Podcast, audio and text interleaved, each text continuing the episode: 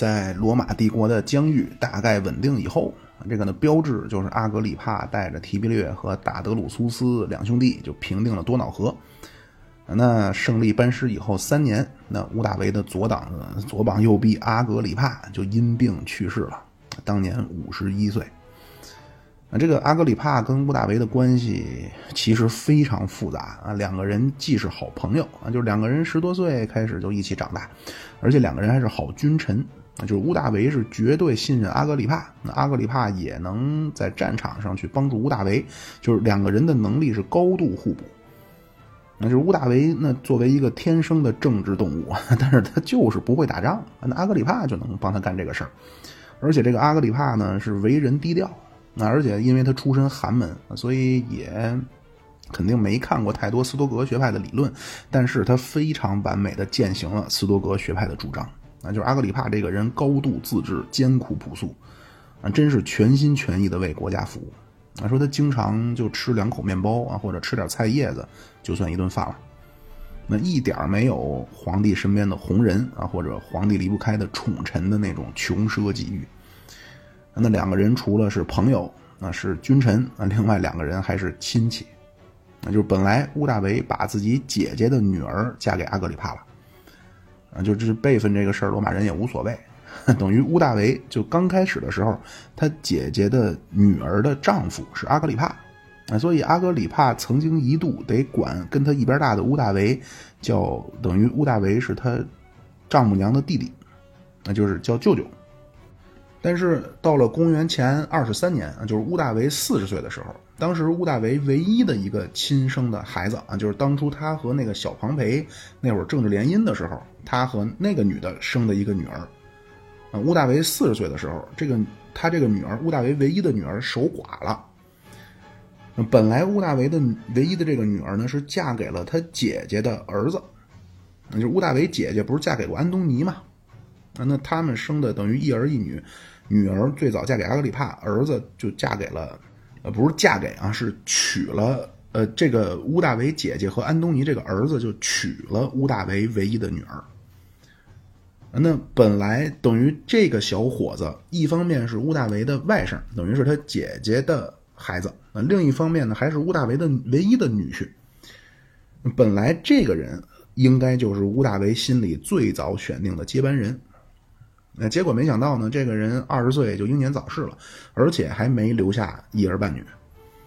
所以屋大维当然也十分悲痛啊，他亲自在这个外甥兼女婿的葬礼上念了悼词。然后就把这个小伙子就让他进了奥古斯都陵，等于这个小伙子就成了第一个进入帝王陵墓的人。那但是这个人死了，那等于屋大维的女儿就守寡了。那屋大维呢就决定就把女儿嫁给他的好兄弟阿格里帕。那阿格里帕和屋大维一边大，当年也是四十岁，而且当时阿格里帕已经结婚了嘛，啊，他老婆当时是屋大维姐姐的女儿。那屋大维呢，就先让阿格里帕和等于自己的外甥女儿啊先离婚，然后让阿格里帕娶了自己的唯一的女儿，那等于屋大维就从阿格里帕的舅舅变成老丈人了。那那很快，阿格里帕就和屋大维这个女儿就结婚，第二年就生了孩子啊，三年以后又生了第二个，等于这样屋大维就当上老爷了。那至于屋大维把女儿嫁给阿格里帕。很可能就是他觉得自己一旦有个三长两短，那国家就交给阿格里帕了。那因为阿格里帕和他女儿生的孩子，那不也有屋大维的血脉吗？就是阿格里帕的老婆是屋大维的女儿，那所以屋大维本来他想的就是因为阿格里帕身体很好啊，非常健康。结果没想到，就是公元前十二年，五十一岁的阿格里帕居然就先于屋大维就病死了。那就他真的是太过操劳，那就本来这个阿格里帕身体倍儿棒啊，乌大维是从小体弱多病，那结果没想到乌大维活了七十七岁，阿格里帕五十一岁就病死了，啊，就这个人真的是为国尽忠啊，鞠躬尽瘁，就生生累死了。那随着阿格里帕死，那当然阿格里帕活着的时候已经基本帮乌大维料理好了，那就乌大维基本上是那个坐在办公室里的，那一线工作全是阿格里帕做的。那就当时阿格里帕走访了罗马所有的行省，然后他在大理石上给屋大维画了一个罗马地图，那里边都标着罗马的山川河流、重要的城镇，然后告诉屋大维国家怎么布防，那什么地方出了问题怎么办？那就真是可以说，不管作为一个好哥们儿，还是作为一个属下，那阿格里帕都做到了极致，那就完全是鞠躬尽瘁了。嗯，但是呢，就在阿格里帕死的这年啊，那屋大维做了一个可能是他这辈子唯一错误的决策，就是屋大维决定要把对日耳曼人的防线从莱茵河一线向东推到易北河一线。那这次的军事行动，那就叫罗马帝国的日耳曼战争，那就是从公元前十二年开始，一直延续到公元后十六年才真正结束。那一共延续了二十八年，而用了两代人才完成的。啊，但是后来呢，就是提比略继位以后，那他就把这块用了将近三十年才完全打下来的地方，就真是用非常怎么说呢，呃，常人难有的魄力啊，用快三十年打下来这块地方，他就提比略就放弃了。啊，但是这个咱们先不说啊，就是那屋大维为什么这会儿一反常态啊，要去抢日耳曼人的地盘？啊，因为日耳曼人也穷啊，就打完仗没有任何战利品，而且当时德国。就叫条顿森林啊，就是茫茫的黑森林，那就没有任何的可耕种土地。啊，那屋大维呢？之前咱们上一期也说了，就屋大维的国防战略就是要以守为主了，不再继续开疆拓土了。那为什么屋大维要突然进军易北河呢？很有可能他是想干一件和他姥爷、舅姥爷一样的事儿啊，就是因为当初凯撒是平定了高卢，所以屋大维呢，恐怕他就觉着，那凯撒平定高卢，呢我就平定个日耳曼呗。就实际上可能就是膨胀了啊！但是这会儿阿格里帕死了啊，那取代阿格里帕能帮屋大维平定四方的啊，这会儿出现的就是屋大维老婆的前夫啊，就是屋大维的前夫哥那两个儿子，就是提比略和德鲁苏斯啊。这会儿这两个孩子也已经长起来了，这会儿提比略三十岁，德鲁苏斯二十六了啊。那随着阿格里帕死，那阿格里帕的老婆就是屋大维的女儿，等于就第三次守寡了。啊她第一个丈夫本来是屋大维姐姐和安东尼生的儿子，啊，但是那个小伙子本来他也是屋大维很想传位的人，啊，结果那个人天不假年，二十岁就死了，啊，那这个屋大维女儿的第二个丈夫就是阿格里帕，啊，结果阿格里帕五十一岁也给克死了，那屋大维呢就把他唯一这个女儿就嫁给了当年三十岁的提比略，啊，那提比略是屋大维的老婆改嫁过来带的前夫生的大儿子。啊，当然，他们俩就是这个提比略和，呃，乌大维唯一这个女儿，他们俩其实岁数合适。那提比略这年三十，乌大维女儿这年二十七，所以等于是乌大维前夫哥啊的亲儿子，就是那个提比略啊，等于他妈是改嫁过来到乌大维这边带了两个儿子嘛。当时当然一个是在肚子里，那大儿子就是这个提比略，那提比略就娶了乌大维唯一的女儿，所以以。乌大维之前对接班人的这种认可方式来说，那所以这个时候就等于他用自己的女婿这种认可方式，这会儿他恐怕是希望，呃，考虑的接班人就是提比略了啊，因为提比略娶了他唯一的女儿嘛。另外，提比略的弟弟就是那个大德鲁苏斯，那这个大德鲁苏斯也娶了，就是他娶的是安呃这个乌大维姐姐那支下来的一个女孩。那后来，这个大德鲁苏斯生了两个儿子，那一个就是小德鲁苏斯，那一个呢就是克劳迪乌斯。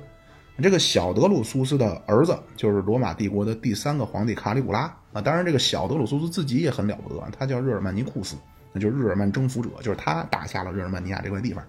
那他的另一个儿子，他等于他一个儿子是卡里古拉，那另一个他的弟弟啊，不是他的儿子，他的弟弟就是那克劳迪乌斯。那这克劳迪乌斯就是卡里古拉之后的罗马的第四个皇帝。所以这时候，乌大维的老婆的前夫哥生的那两个孩子，那就是提比略和大德鲁苏斯，一个是娶了乌大维的女儿，一个是娶了乌大维姐姐的女儿。啊，等于这个时候，那因为乌大维没儿子，所以他的血脉就只能靠女性来传递了。啊，那女性的血脉，一个就是他自己这个女儿，一个就是他姐姐的女儿。那这两个女的就分别嫁给了提比略和大德鲁苏斯这两兄弟俩。那这两兄弟俩是什么背景呢？是当初他妈，他妈是乌大维的老婆，但是是和前夫生的。听着好像是比较乱啊，但是没关系啊，就是听多了，就是也就熟悉了。而且不光就这两兄弟，不光有了婚姻啊，在具体的工作安排上那提比略呃不这个乌大维也开始重点培养去去去重点培养这两兄弟了。就是这次，因为乌大维等于发动了日耳曼战争嘛，那这次越过莱茵河去把日耳曼人的防线去推到易北河的这次军事行动，就是提比略和大德鲁苏斯这两兄弟指挥的。啊，那因为这两个孩子的亲爹是就乌大维那个前夫哥嘛，是克劳迪乌斯家族的。啊，咱们说这克劳迪乌斯家族是就共和国时期呢三大家族之一，那而且是恐怕是有这种能征善战的基因啊，所以这两个孩子的军事能力也都非常强。啊，那日耳曼战争第一阶段的初期，那就捷报频传。那提比略是从南路啊，就沿着多瑙河就占领了现在从维也纳到布达佩斯。那北边是德鲁苏斯啊，从今天荷兰的乌特勒支，那一路就插进了今天德国的腹地。啊，到第二年，这个德鲁苏斯又沿着北海的沿岸，就从北路等于迂回。那就这个听着很容易。啊，但是之前咱们说凯撒那会儿，咱们说了啊，就这一带就是条顿森林，也叫黑森林啊。为什么叫黑森林？就是因为黑，那都是那种百丈的那种大树，那就白天说都没什么能见度啊。那军队都是就伐木开道，那就完全是在寒冷的北方，就一边打日耳曼部落，一边就拓荒去了。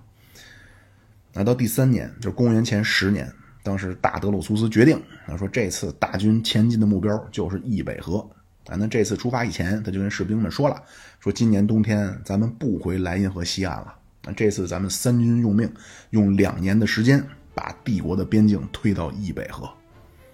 那这次这个大德鲁苏斯从今天的美因茨出发，那就这年当时这个德鲁苏斯不到三十岁啊，但是军事能力非常强啊，他是三次渡过莱茵河，三次走不一样的路线，啊，那军队来无影去无踪，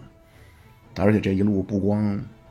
得探索战争迷雾啊，要行军打仗啊，还得去修建堡垒工事啊。但是最终呢，他带着先头部队已经兵临易北河了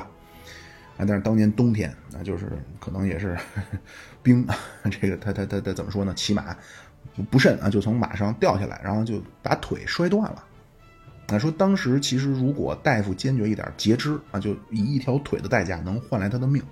但是当时就总之没有采取这种比较激烈的手段啊，就决定保守治疗，结果就不幸从骨折进入感染，然后就一天不如一天，一阵不如一阵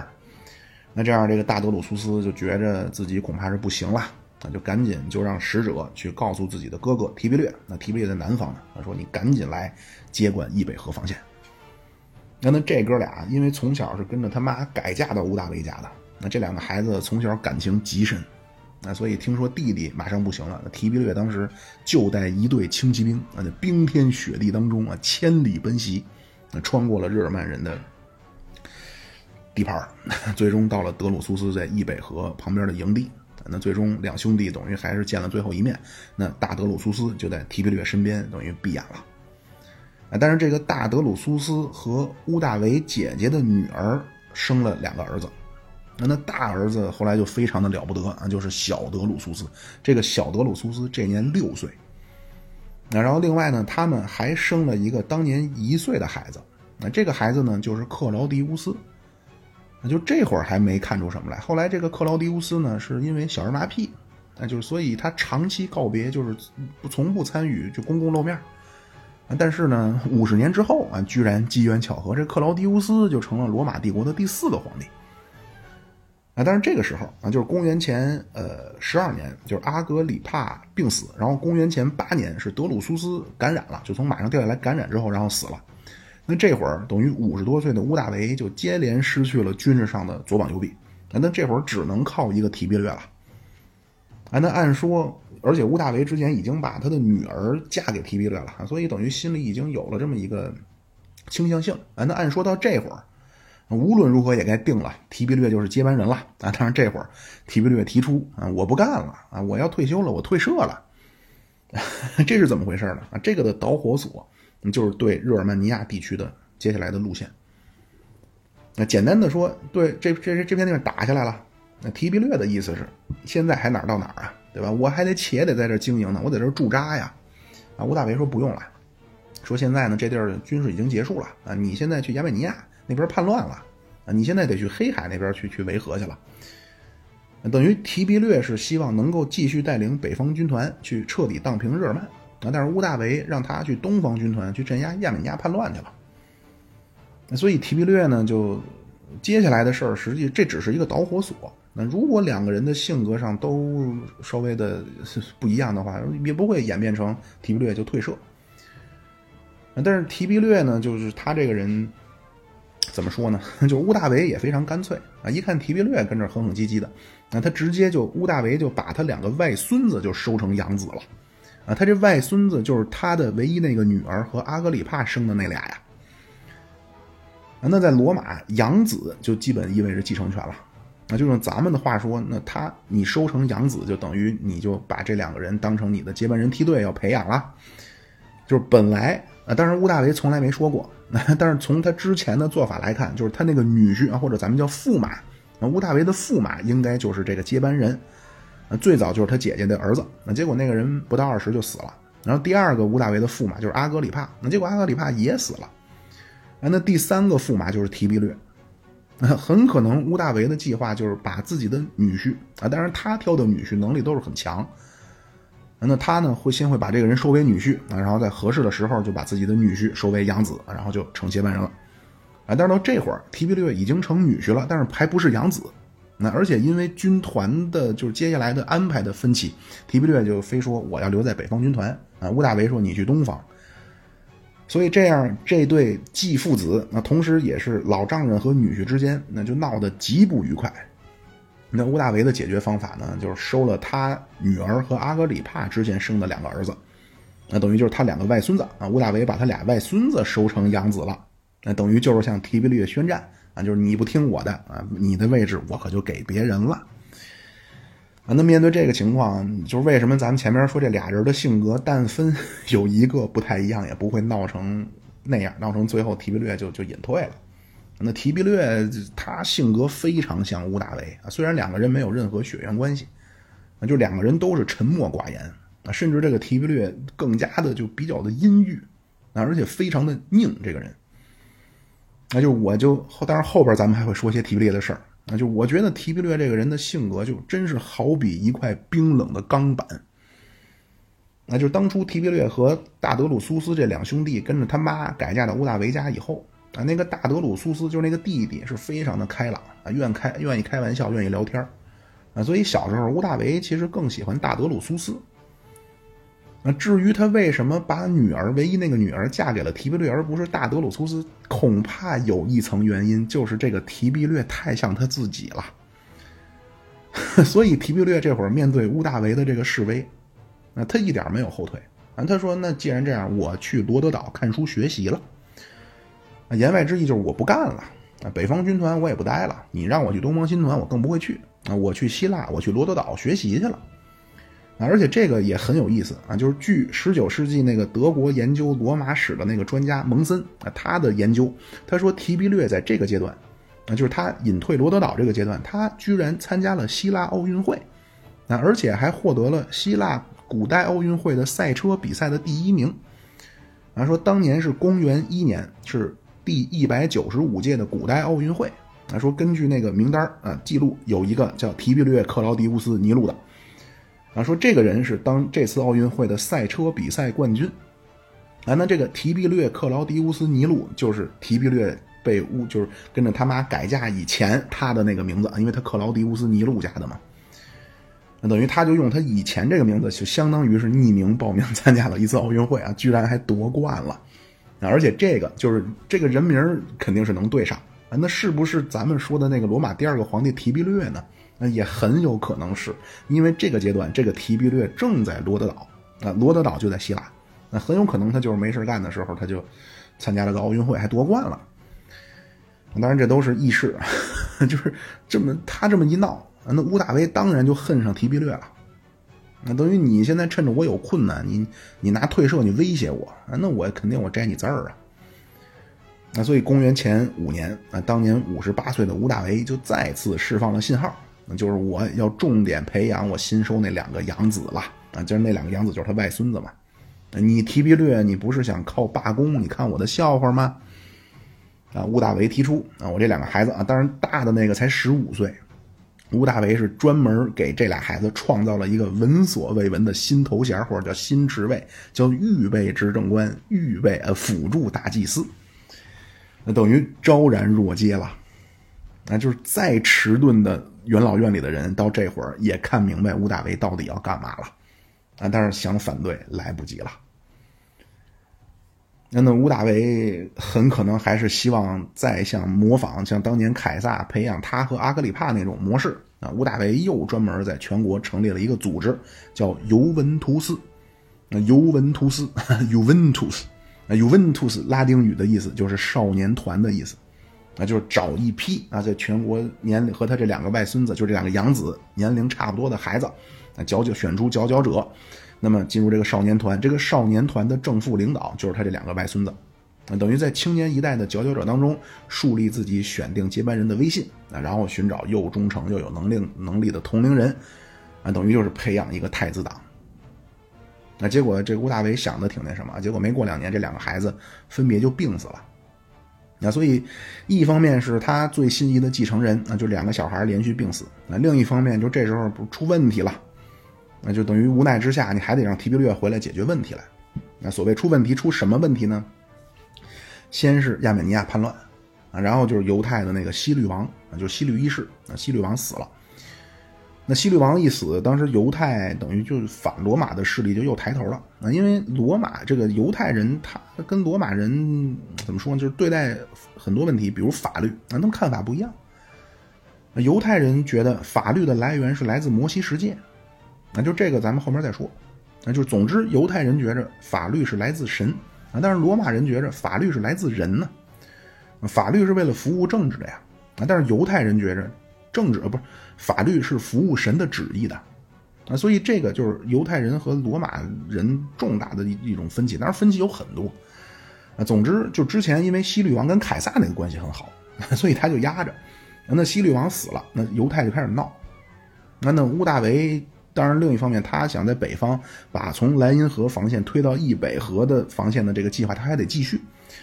啊，所以东边和北边就连续的出问题啊。那无奈之下。吴大维只能召回了隐退七年的提比略，而且这年六十六岁的吴大维和四十五岁的提比略，肯定是进行了一次啊，甚至是几次的谈话。那最终谈话完了的结果啊，呈现出来就是吴大维收了提比略当养子，那暗含的意思就是给了你继承权了，并且提比略进入那个十五人的内阁。那另外，提比略获得护民官特权。啊，等于不但给了提比略名分，那还在事实上把提比略当成储君，就重点培养了。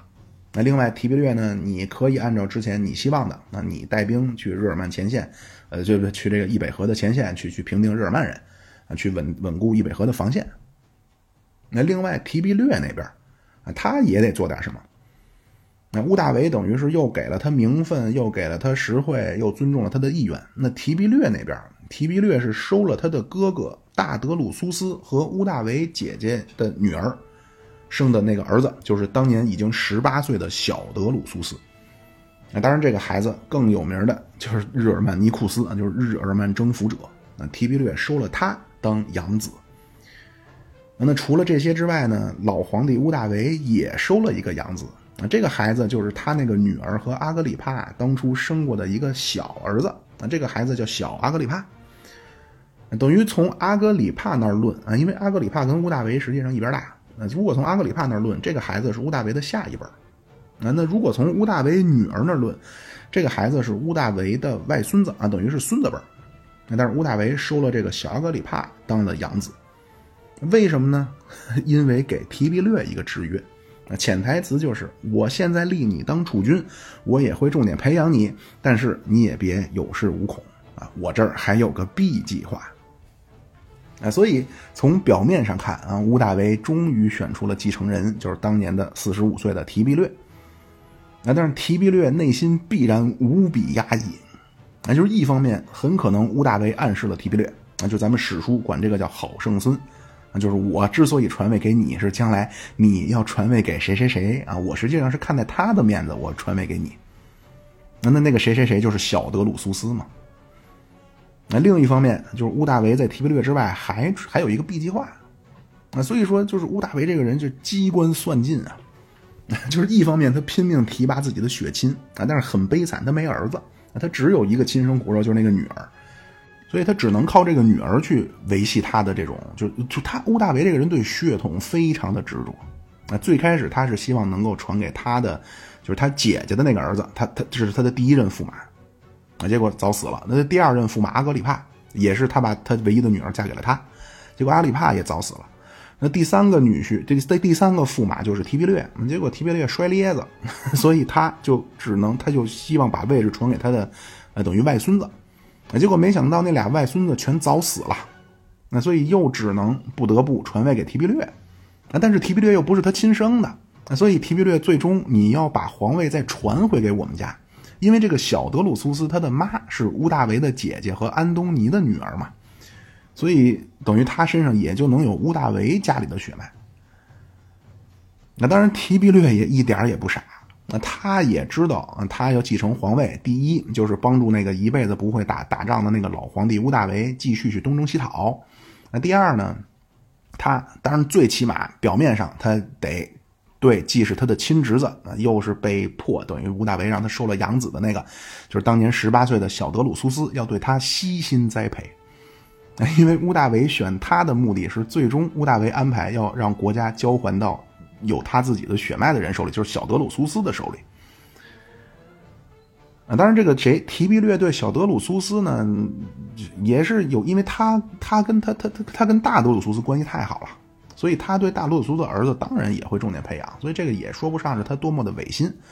所以这样，公元四年，那日耳曼战争就进入了第二阶段，那就是提比略要彻底扫荡莱茵河到易北河之间，啊，在日耳曼人的腹地能够稳固罗马的统治。那那这过程中呢，他就带着当时十八岁的小德鲁苏斯啊，这次一共打了两年。那而且这次呢，因为就是深入不毛之地，那罗马士兵见到了很多当年凯撒都没记载过的部落，啊，罗马就管他们叫长胡子。打了两年之后啊，就当时吴大维判断，就易北河到莱茵河之间的大规模的军事行动也就基本结束了。那这样呢，日耳曼战争的第二阶段就。就完了，那那提比略就被派去到今天塞尔维亚一带去稳固多瑙河防线了。那那这次第二阶段打下来这片区域啊，就是罗马的日耳曼尼亚地区。那打下来以后呢，乌大维就把日耳曼尼亚就交给了一个叫瓦卢斯的来接手统治。那而且在这个阶段，就是提比略和小德鲁苏斯荡平日耳曼尼亚的这个阶段，那个小阿格里帕啊，就是乌大维的那个 B 计划。那这个孩子呢，当年是十八岁上下，那也可能是青春期啊，就非常的暴躁，非常的就倒行逆施啊，以至于啊，乌大维都受不了了啊，就把这个孩子就流放到意大利周边的一个岛上了啊，等于这个 B 计划就给废了。这样，当年已经七十岁的乌大维的接班人就终于明确了啊，就是提比略。啊，当然，提比略的接班人乌大维也给安排好了，就是小德鲁苏斯。那因为他让提比略收了小德鲁苏斯当养子了啊，这样最终提比略死了以后，那血脉就还能回到乌大维他们家里边。那因为小德鲁苏斯的妈是乌大维姐姐的女儿嘛。那为了更能稳固自己的血脉，那乌大维又安排让小德鲁苏斯娶了自己的女儿和阿格里帕生的一个女儿。那这个女的叫阿格里皮娜。那后来，小德鲁苏斯和这个阿克里皮娜结婚以后，两个人生了几儿几女。啊，其中的三儿子就是罗马的第三个皇帝卡里古拉。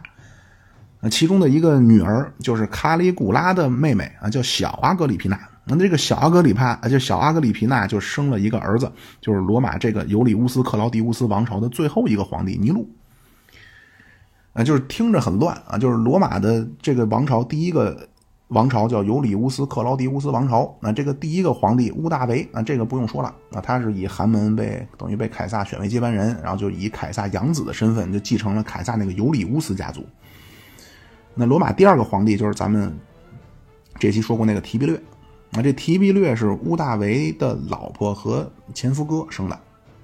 而这个前夫哥呢是克劳狄乌斯家族的。那所以克劳狄乌这个提比略二分之一的血统是来自克劳狄乌斯家族。那第三个皇帝就是卡里古拉，那卡里古拉的爹就是这个小德鲁苏斯，就是乌大维选的提比略之后那个第三任接班人。那个这个小德鲁苏斯的爹就是卡里古拉的爷爷，是提比略的亲弟弟大德鲁苏斯啊，也是克劳狄乌斯家的。那卡里古拉的娘是乌大维的女儿和阿格里帕生的女儿，叫阿格里皮娜。等于第三个皇帝卡里古拉二分之一血统是克劳狄乌斯家族，四分之一血统来自屋大维，四分之一血统是阿格里帕。啊，那第四个皇帝克劳狄乌斯，那他实际上卡里古拉的叔叔啊，他是小德鲁苏斯的弟弟，大德鲁苏斯的儿子。那他爹大德鲁苏斯克劳狄乌斯家族，那他娘就是屋大维的姐姐和安东尼生那个女儿。啊，等于第四个皇帝克劳狄乌斯是二分之一血统来自克劳狄乌斯家族，四分之一血统是屋大维家，就是屋大维姐姐。那另外四分之一血统是被屋大维灭了的那个安东尼。那最后一个皇帝尼禄，那他爹是一个罗马贵族啊，就是当年共和晚期的一个共和派。啊，这个和屋大维和克劳狄乌斯都没关系。啊，那他娘这尼禄他娘是小德鲁苏斯的女儿。啊，小德鲁苏斯的爹是大德鲁苏斯，就是和提比略一起，就是提比略的那个亲弟弟。等于尼禄的姥爷是克劳狄乌斯家族的大德鲁苏斯，啊，他姥姥是乌大维的女儿和阿格里帕生的，